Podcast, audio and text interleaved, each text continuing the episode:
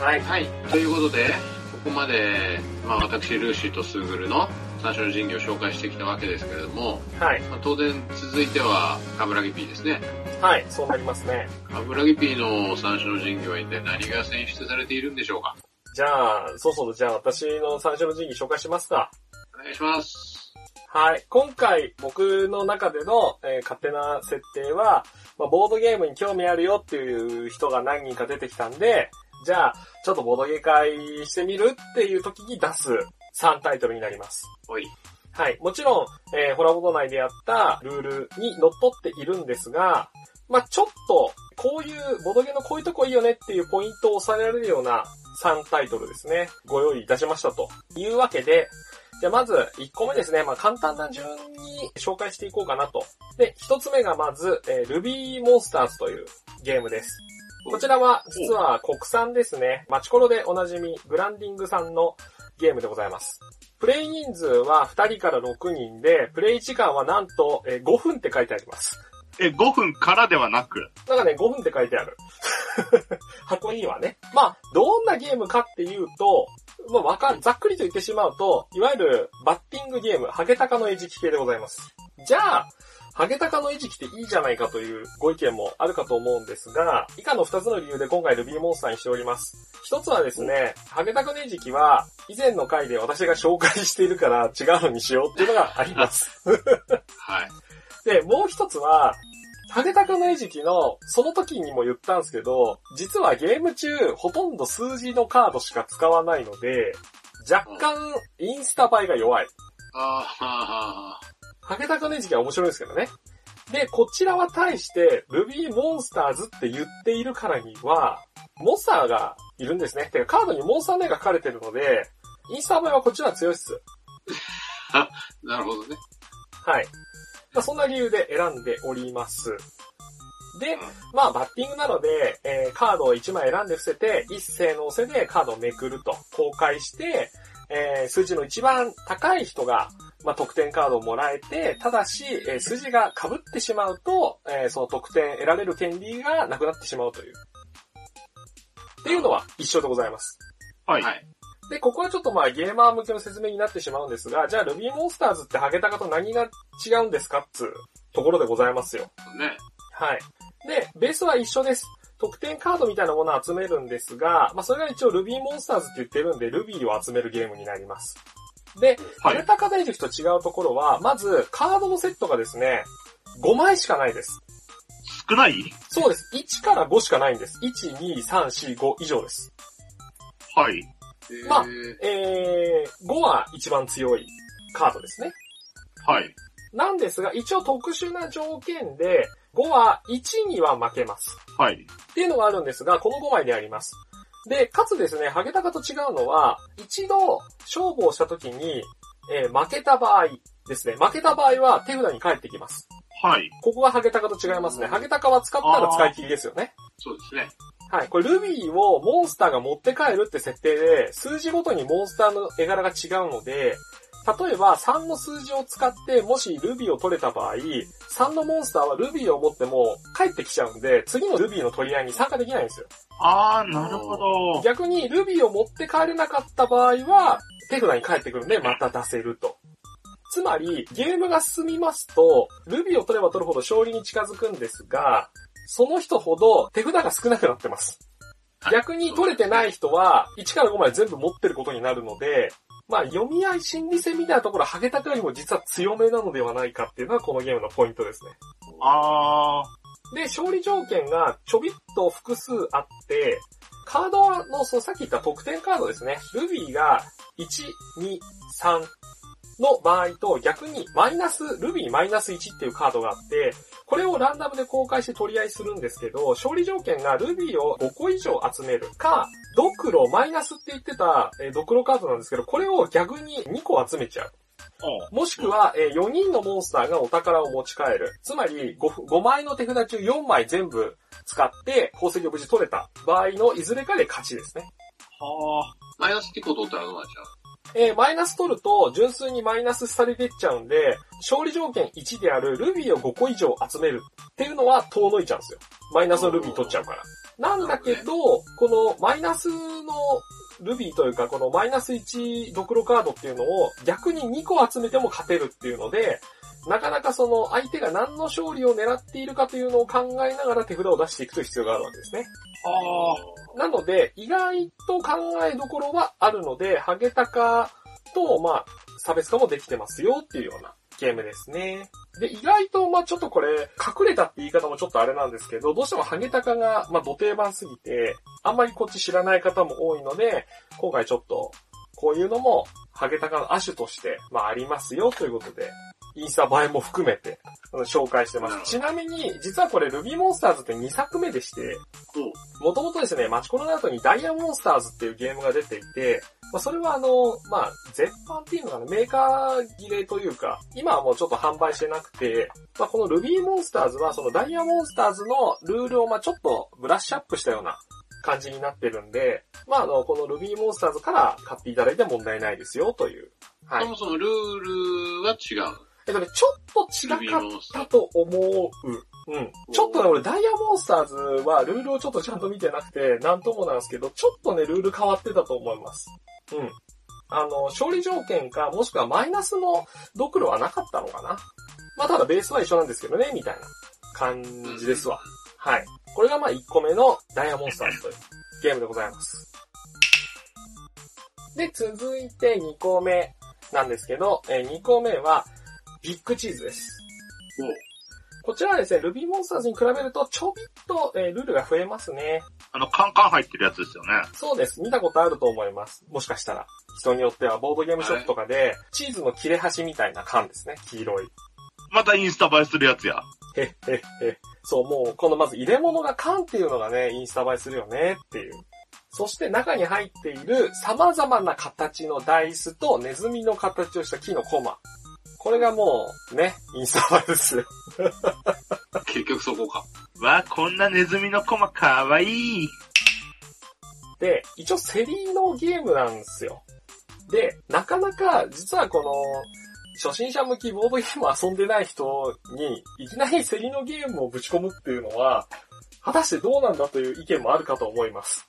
ですが、私は個人的にこのゲーム、えー、競りをさせたいというよりかはですね、もっと別のところに実は目的がありまして、もうボードゲーム初心者ということは、サイコロ振ったことある人はいると思うけど、6面以外のダイスを振ったことある人って意外といないと思うんですよね。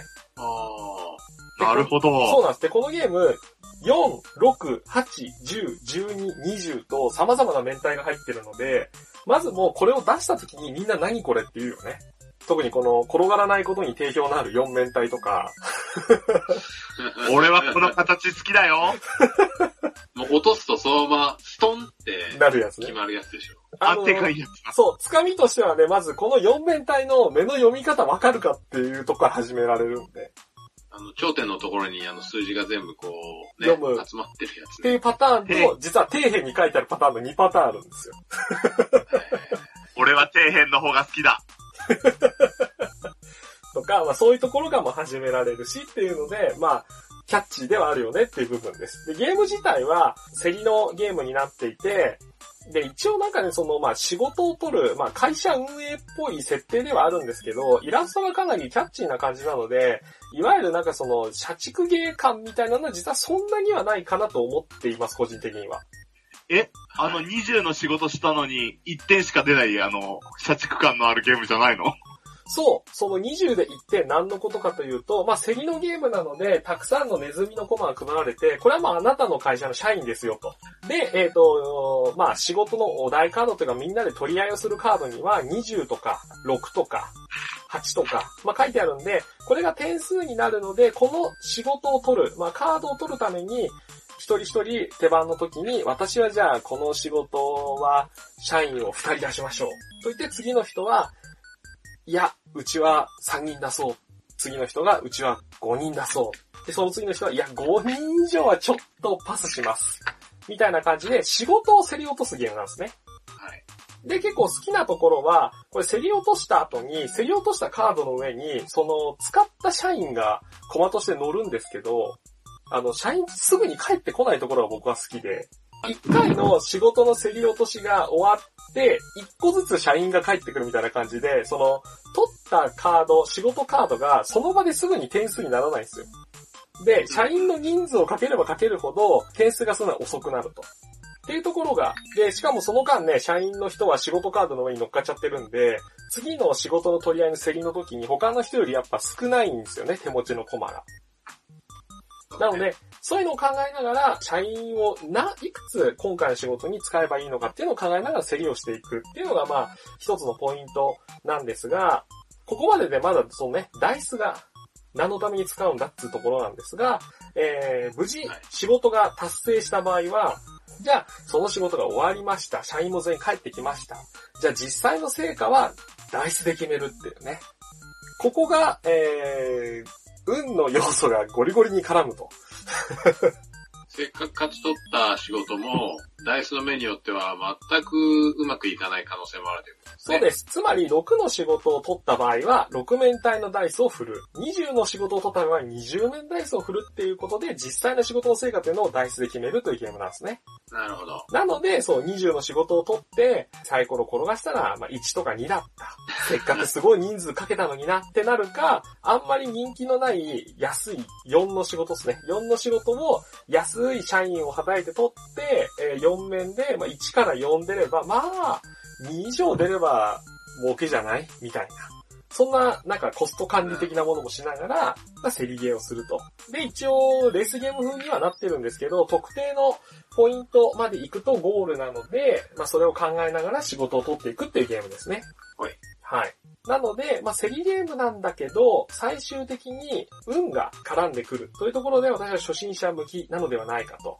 まあ、そもそもこうダイス振る楽しみを僕はあの、やっぱりボードゲーム界で味わってほしいわけですよ。まあ、それこそ僕の前のね、すぐるくんの紹介した2作品もダイス振るじゃないですか。はいうんスティッキーとかあの辺もダイス振るし、まあそういった形でもね、ダイスを振る楽しさをちょっと味わってほしいんですよ。という思いから、まあこれを選んでると。で、ちょっとね、これはね、上級者向けの話になっちゃうんですけど、個人的にはですね、このゲームちょっと唯一気に食わんところが1点ありまして。これビッグチーズっていうゲームなんで、まあ缶もチーズの形をしているし、まあその辺の雰囲気はうまくできてるんですけど、中に入っているこの多面体のダイスなんですけど、ダイス赤いんですよ。はい。で、この赤いダイスっていうのは個人的にちょっと気に食わなくて。あ、なるほど。そういうことか。なんかやっぱさ、チーズ感としてはやっぱ黄色いダイスじゃないですか。そうですね。個人的なあれなんですけど。で、かつ、やっぱね、ダイスを転がす楽しさっていうのも加味してですね、この持ち運びという部分では若干、あの、ずる、ずるになっちゃうかもしれないんですけど、私はこのゲームはまあもちろん持ち運ぶ際なんですけど、この付属の赤いダイスを持っていっていません。で、代わりに何のダイスを持ってってるのかというと、普通に別でダイスを購入してそっちを使ってます。でしかも、ただの黄色いダイスではなく、俗に言うジャンボオパックと呼ばれてる、かなりでかいダイスですね。まあ、6面体に関しては、辺が2センチぐらいあるダイスです。20ミリオパックぐらいですね。なんで結。構でかいです。オパックダイスっていうのは、まあ、あの、透明とかじゃなくて、なんか本当に白とか青とか、もう一色でペタってなってるダイスですね。まあなんで、3つぐらいしかもう手の中に収まんないかなぐらいのダイスですね。やっぱ大きいダイスをゴロゴロ転がすっていうのもやっぱおつなものですので。まあ、あの、普通に買ったらこのダイス入ってないけどね、でっかいダイスは。ちょっとそまあ、こは、最高は、好きなの使えばええんちゃうん。いや、そうなんだけど、このゲームに関しては、大きなダイス、かつチーズっぽい色のダイスを使った方が、フレーバー的には、こう、グッとくるんで、個人的には、このジャンボオパックと呼ばれてるちょっと大きめの黄色いダイスなんかを、別途多面体揃えていただくと、より面白くなるのではないかと思いますという。というわけで、このね、ビッグチーズという、3から6人用のゲームでございますと。で、えー、いよいよ最後、3つ目になります。3つ目はですね、結構変化球でございます。はい。3つ目はですね、ディビナーレというボードゲームでございます。おこれはまた我ながら、うん、我ながらちょっと、うん、マニアックなゲームをチョイスしたかもしれないですね。はい。ディビナーレはですね、まあ、ぶっちゃけ、あの、フレーバーが私好みすぎるという理由で選出されておりまして。急に。はい。まあ、ルールもね、あの、そんなに難しくはないんですが、まあ、2人から4人用のゲームになっておりまして、プレイ時間が30分ってことなので、まあ、ちょっとダイヤモンスターズ、ビッグチーズと比べると、えー、もう一段階、ゲームとしては、えー、レベルが上がるかなって感じのゲームです。まあ、なんて言ってんだろうな、まあ、えー、占いの、占い師による大会がテーマのゲームでございます。まあ、こ、ここから他のに比べると、ちょっとフレーバー的なものが加味されていくんですけど、まあ、ちょっとその辺からね、簡単に説明しますと、まあ、こちらはですね、舞台は19世紀も終わり頃ですね。えー英国で空前のオカルトブームになったと。当時ね。じゃあ知ってる人いるかな？遊戯王とかやってると知ってるんですけど、あの、海外版こっくりさんって呼ばれてる、ウィジャ版とかってご存知です？うん私はその遊戯王で知りました。そう、遊戯王知ってる人、ビジャ版ちょっと出てくるんだよね。なんか、あの、あんま僕遊戯王詳しくないですけど。あのまあそういったものとか、いわゆる、えー心霊写真、あとは、あの、高齢会、みたいなね、もう、ホラー、オカルト大好きな僕みたいな人がたまらないものが流行っていた時代です。まあそんな時代に、ロンドンに、えーいろんな占い師が集まって、私の占いこそが、えー一番であるというのを決める、えー霊媒師大会というのを開いたというような設定のゲームでございます。これね、またあの、テレビドラマのトリックとかが好きな人にもね、たまらないですよ。このインチキ占い師が集まって、己の占いを競い合うみたいな、その霊能力者バトルロワイヤル的なね。そういう設定がたまらんのですよ、これ。もちろんこの大会に優勝するといっぱいお金もらえるんで。で、プレイヤー4人までってことで、まあ一応それぞれのプレイヤーね、4人の、まあキャラクターが、まあいるんですけど、それぞれ得意な占い種類が違くて、えー、先生術、手相、えー、水晶占い。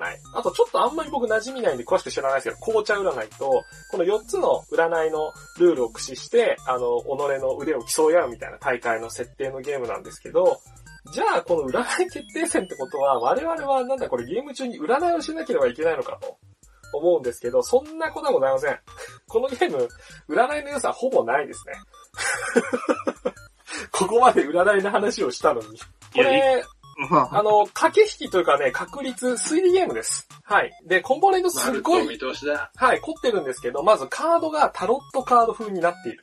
あ、サイズがですね。で、カードも実は4種類しかないんですね。で、それぞれさっき言った占いの種類の絵柄の書いてあるカードです。まあ、水晶占いだと、まあ、カードに水晶が書かれてて、そこになんか秘密結社感のある目のマークが書かれてるみたいな。はいはいはい。で、手相のカードは、まあ本当に手のひらが映ってて、そこになんかいろいろ書き込まれてるみたいな。で、先生術はもちろん12星座、行動12級みたいな。ああいうのが書かれてるカードと。そんな感じで4種類の絵柄のカードしかこのゲームないんですよ。紅茶とは一体。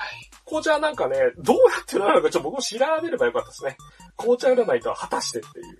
で、この4種類のカードを、えー、シャッフルします。で、この4種類のカード、実は全部同じ枚数ではありません。色ごとに、色ごとというか種類ごとに総枚数が若干違うんですけど、これをシャッフルしまして、えー何枚か取り除きます。で、取り除いたカードは、まあ、ゲーム界から除外しまして、残りのカードをプレイヤーに、えー均等に配ります。まあ、えっ、と、人数によって枚数変わっちゃうんですけど、適当に配ると。で、配り終わったらですね、プレイヤーは何をするかというと、今回、その参加者の全員の手札にある、え4種類のカードの総枚数を予測して、そこに、えー、ビット、ベッド、かけるというゲームです。で、一応あの、種類ごとに色別にされてるんで、手相だったら黄色みたいな感じですね。なので、今回は黄色のカードが全体で何枚あるかっていうのを予測して、自分の手番になったら、えチップを場に配置してかけていくんですよ。黄色は、今回全員合わせて5枚かな、みたいな形で。で、もちろん最初にあの、カードを何枚か除外するって言ったので、まあ、除外されてるカードが何かっていうのも、まあ、推理のヒントですね。というような数字推理の数の、数を当てるゲームですね。なので、えっ、と、実は初心者向けの狙いとしては、すぐるくんの選んだアルゴに、まあ、ちょっと近いですね。数字を当てるゲームという意味では。うん。そうですね。あの特殊な、まあ、それっぽいかなりいい感じの雰囲気。まあ、本当はこれね、あの、検索かけて写真を見ていただくと、すごい、あの、雰囲気伝わると思うんですけど、4つのボードが盤面に置いてあって、そこに、まあ、かけていけるんですね。それが4つの占いを表してるボードになってて、なので手札から黄色のカードを捨てた時に、えー、黄色のボードに対して自分のチップを置けるんですね。えっ、と、黄色は8だったら黄色の8とかに置けると。で、この時捨てたカードというのは公開になるので、みんながどんどんビットするためにカードを捨てれば捨てるほど、他の人にもヒントになっていきますね。なるほど。はい。で、それだけではなく、えーゲーム中特定のラウンドに差し掛かると、カードを何枚か伏せて隣に回すっていうドラフトが発生するんですね。ゲーム中に。そうすることで、あ、隣から黄色が2枚回ってきた。ということは今回すげえ黄色多いのかな？とか、どんどんゲームあ、予測ができるんですね。そうです。予測がどんどん強くなっていきます。なので、あえて黄色が多いと見せかけるために無理くり黄色を回したのかもしれないし、先ほど言った通り、このゲーム、えー一度自分でかけ、えー投票するためにはカードを捨てなきゃいけないので、あの、投票したい色のカードをとにかく持ってなきゃいけないっていうのもあるんですね。で、しかも、えっ、と、一度捨てて、えーベットしてしまうと、そのベットした数字に対して他のプレイヤーはベットできないので、できれば先に置きたいんですよね。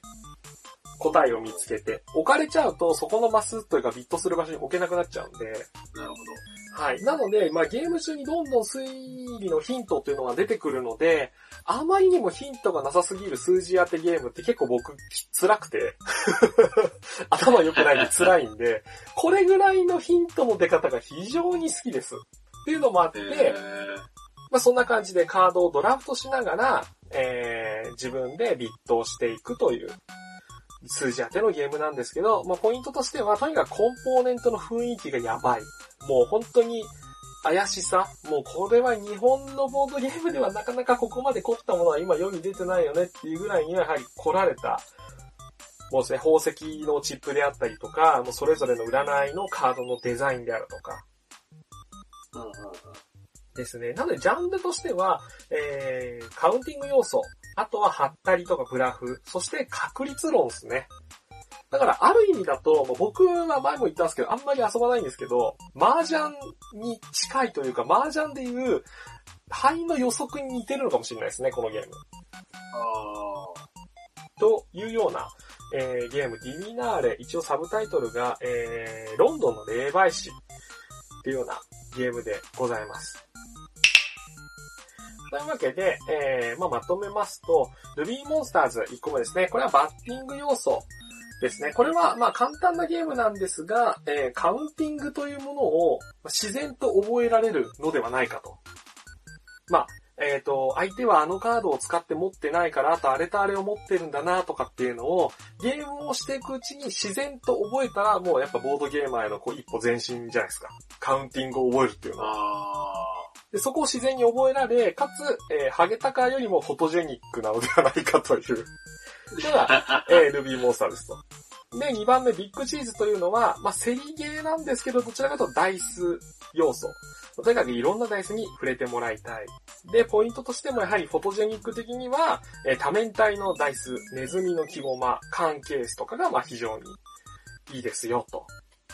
そして3つ目のディビナーレというのが、海外ゲームならではの、こう、日本じゃできないコンポーネントの雰囲気の良さとかを楽しんでもらいつつ、日本人も結構好きなその推理要素。で、しかも数字を当てるっていう推理ゲームみたいな好きな人多いので、そういうの推理要素を楽しんでもらうと。なので、この3つをこう順番に披露していくことで、まあ、段階的にボードゲーマーとしての、えー、素質をが身につくのではないかという。え、なんだろう、ボなんかードゲーム英才教育みたいになってるよね。なんか沼にはめるしか見えなかったんですけど。あどうしても沼にはめようとしてるよね、これね。沼にはめる三種の神器ってことね。ちょっとね、僕はそれになっちゃったかもね。これは鉄板かもっていうのが、ちょっとね、沼にはめ込もうとしてるよね。あの、オタクな人がね、そのジャンルの沼にはめるために、まずアニメを貸して、ドラマ CD は今回はいいから、次はこれを見てもらってみたいな。それに近い感覚でちょっと選んでしまいましたけども。でロボモノだったらこれを見せて、そうだね。とかね、そういうのにちょっと今近い3種の陣になってしまいました。ただし、これ実は1点だけですね、まあ残念な点というか、ありまして、このディビナーレはですね、多分もう買えないですね。えこれほんとね、再販してほしい。これ日本語版は出てなくて、まあ言語依存もないんです。さっき言った通り占いのカードって絵しかないんで、その数字も文字もないので、まあ、全然言語依存ないんですけど、昔ホビージャパンさんが、まあ、和訳付きで出してくれてたんですけど、それももう何年も前の話になっちゃうので、これは、どっか日本語版でいいか出してくんないかな、再販してくんないかな、と常々思っています。というので、これちょっと手に入らないですね。ルビーモンスターズとビッグチーズに関してはまだ買えるんですけど、ちょっとディビナーレだけ買えないんですよね。だからそこもある意味、このゲーム界で、ボードゲームってすぐ買わないとなくなっちゃうよっていうのを教える意味もあるかもしれない。最悪だ。これでもね、面白かったでしょ？買えないんだよねみたいな。あなたも欲しいゲームがあったら、欲しいと思った時に買わなきゃダメだよ。そう、みんなが買ってくれることで、えーそのゲームがまた日の目を見るかもしれないよという、そういうところまでこう教えてあげようという感じがすごいですね。いや、実は最初俺この3つの構成を考えるときに、数字の推理みたいなので、実はドメモがあるじゃないですか。はい。実はね、ドメモ、最初はディビナーレの代わりに僕はドメモを入れようとしたんですけど、こいつは一個欠点があって、僕が持ってるのって昔出たプラスチックのコマの、コマというか、プラスチックのタイルを使ってやるドメモなんですけど、今の。ドメモがですね、ちょっと評判があんまり良くなくて、紙ですよね。はい、紙です。あの、スタンドを厚紙を折って、そこに数字のタイルを刺してみたいな、組み立て式、しかも組み立て式みたいな。なので、ちっちゃくなってコンパクトになったんですけど、やっぱりですよね、紙だし、しかもいちいち組み立てるし、なんか数字外れちゃったとか超めんどくさいしみたいな感じで、あんまり評判良くなくて。まああのうん値段は手頃なんで、すけどね。そうなんですけど、なので今ネットとかで探しても、プラスチック版はなんか変なプレミアついてるぐらいの感じで、まあ現行のことを考えると、ここはやはりいっそ手に入んない方で行くんだったら、リナーレのが俺は好きだなと思ったわけで、こんな感じで私は選んでみましたという。なんでね、おすすめのゲームっていうか、まあ三種の神器、まあこの3つはまあ持ってきゃね、とりあえずいいんじゃねえかと。いう感じでみんなそれぞれ選んだんですけどねっていう。いや、いやまあでも思うのは、うんやっぱりその三種の神器っていうのが一応その今回はホラボトさんが、てかうんもみさんがどういうコンセプトのもとでの三種の神器っていう形で、まあ、発表したわけじゃない。うんうん。まあだけど、やっぱり人それぞれ三種の神器っていうものの捉え方が違って、で、しかもその同じテーマを一個掲げたとしても、三種の神器として選出されるゲームはやっぱそれぞれ違ってさ、うんうん。まあそれは面白いなと思うよね。そうだね。だからぜひ一度ね、ハッシュタグでね、検索してみると、みんないろんな意見言ってんなっていううん。のもあります。まあ、あの、完全にテーマとは若干ずれた三種の神器 みたいなのものももちろんあるんですけど、まあ、あの、ちょっとね、名前までは言わないんですけど、例えばですね、えっ、と、ハートオブクラウン拡張付きとかね、まず1個。あ、あ、あ、あとか、まあ、エルドリッチホラー全部入りとかですね。もうそんなん絶対か、持ち運びみたいなね。いろいろ持ち運ぶ気なし。はい、あの、メガシビライゼーションとか言ってる人もいますから。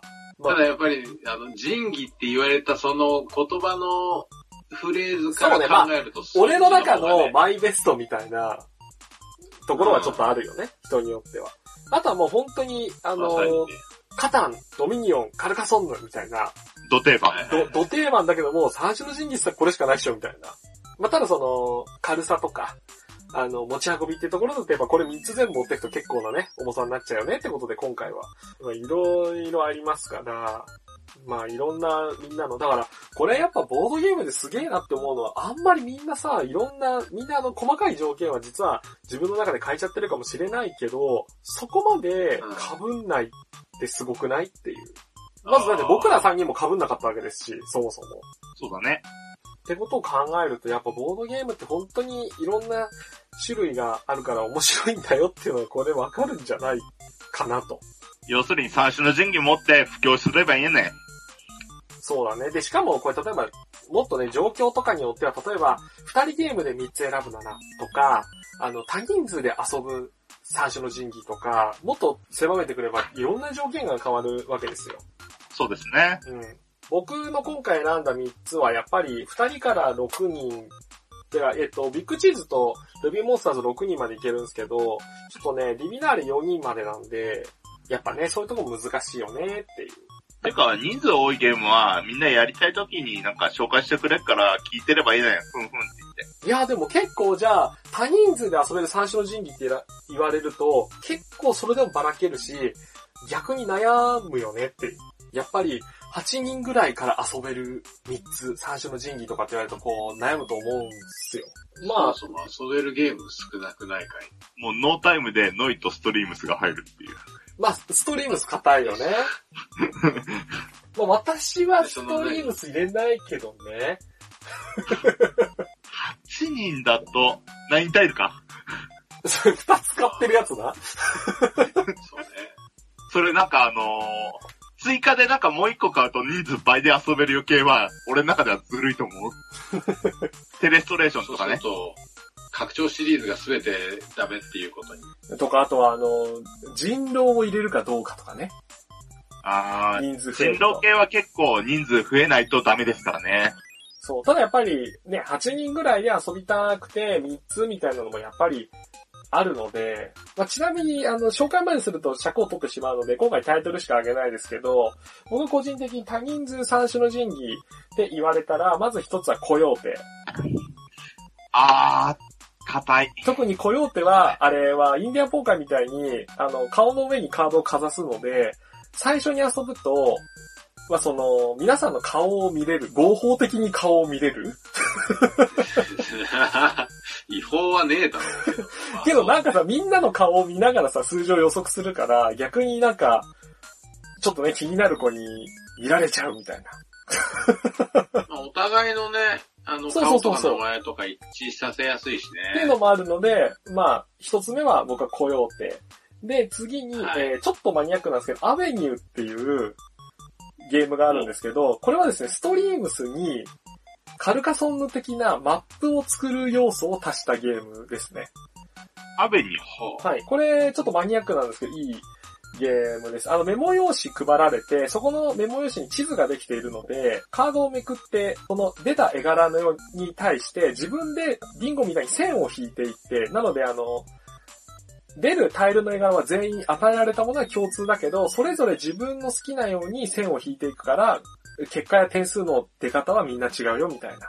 へー。実際に紙に線を引くっていうのは、まあちょっと面白いんじゃないかなっていう。これもね、多人数でできちゃうので、まあまずこの二つは硬いですね。で、三つ目は、まあここはちょっと人狼枠になっちゃうのかな。まあ今ちょっと手に入んないんですけど、やっぱギャングスターパラダイスですかね。